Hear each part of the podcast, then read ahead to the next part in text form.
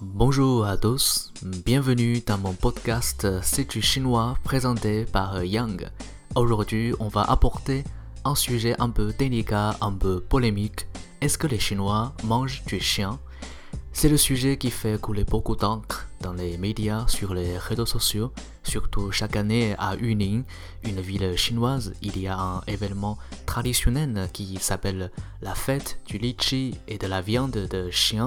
On voit les images ou les vidéos sur internet, ça donne l'impression que les Chinois mangent du chien sans pitié. Mes amis français m'ont demandé souvent ce genre de questions.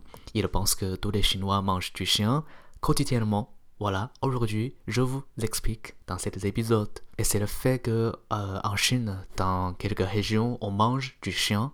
Ces régions se trouvent au sud de la Chine. C'est plutôt une tradition dans la, dans la campagne, quelques villages par exemple. Mais ce n'est pas le cas pour euh, tout le pays. D'ailleurs, cette tradition ne date pas d'hier. Et ce n'est pas uniquement en Chine qu'on peut la trouver. Dans les pays voisins comme en Corée du Sud, et au Japon, manger du chien, ce n'est pas une chose très étonnante. Et ensuite, je veux aussi concrétiser ce mot, le chien. En effet, je sais en France, lorsqu'on dit le chien, soit pour euh, désigner le chien de compagnie, soit pour dire les chiens qui nous aident à faire quelque chose, comme le chien de, de chasse, le chien policier, le chien de sauvetage, etc. C'est un point commun en Chine. Mais ce qui est différent, c'est que c'est qu'on a des chiens élevés en Chine pour se servir en table.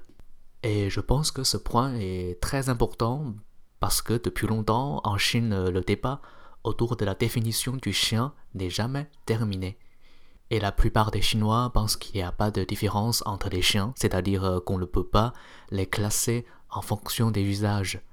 Ça c'est pour manger, ça c'est pour nous aider. Non, il n'y a aucune différence. On doit les traiter de manière équitable et en plus, les gens pensent aussi que euh, les Chinois mangent du chien. Cette phrase, ça va diffuser une, une image très très négative, euh, voire sauvage de, de, Chine dans le monde. Parce qu'en France, j'ai entendu souvent de, cette phrase. Franchement, c'est quand même triste d'avoir entendu euh, cette phrase. Mais pour les régions où on mange du chien, les gens ils pensent que c'est un chantage moral. Parce qu'ils euh, ils pensent qu'ils euh, ont la liberté de choisir la nourriture et d'ailleurs. Et ils pensent qu'un homme qui mange du chien, il peut en même temps aimer son chien de compagnie à la maison. Du coup, il n'y a pas de jugement moral entre les deux choses. Et les chiens euh, qu'il mange, ce sont des chiens élevés juste pour manger, voilà, comme d'autres bétails. Et du coup, vous voyez, ce genre de débat ne touchera jamais à la fin. Chaque année, les gens se disputent sur les réseaux sociaux. Et l'attitude du gouvernement chinois est pas très claire. Il n'encourage pas à manger du chien, mais il n'y a pas une loi en Chine au niveau national par rapport à ça. Le gouvernement a interdit seulement le marché de la viande du chien. Mais la situation s'améliore avec les efforts euh, des citoyens, surtout euh, grâce à une tendance d'avoir un animal de compagnie, soit un chat, soit un chien. Voilà, selon un chiffre publié en 2020, actuellement en Chine, il y a plus de 60 millions Chinois qui possèdent au moins un animal de compagnie. Petit à petit, on constate le rôle que le chien joue dans notre vie quotidienne.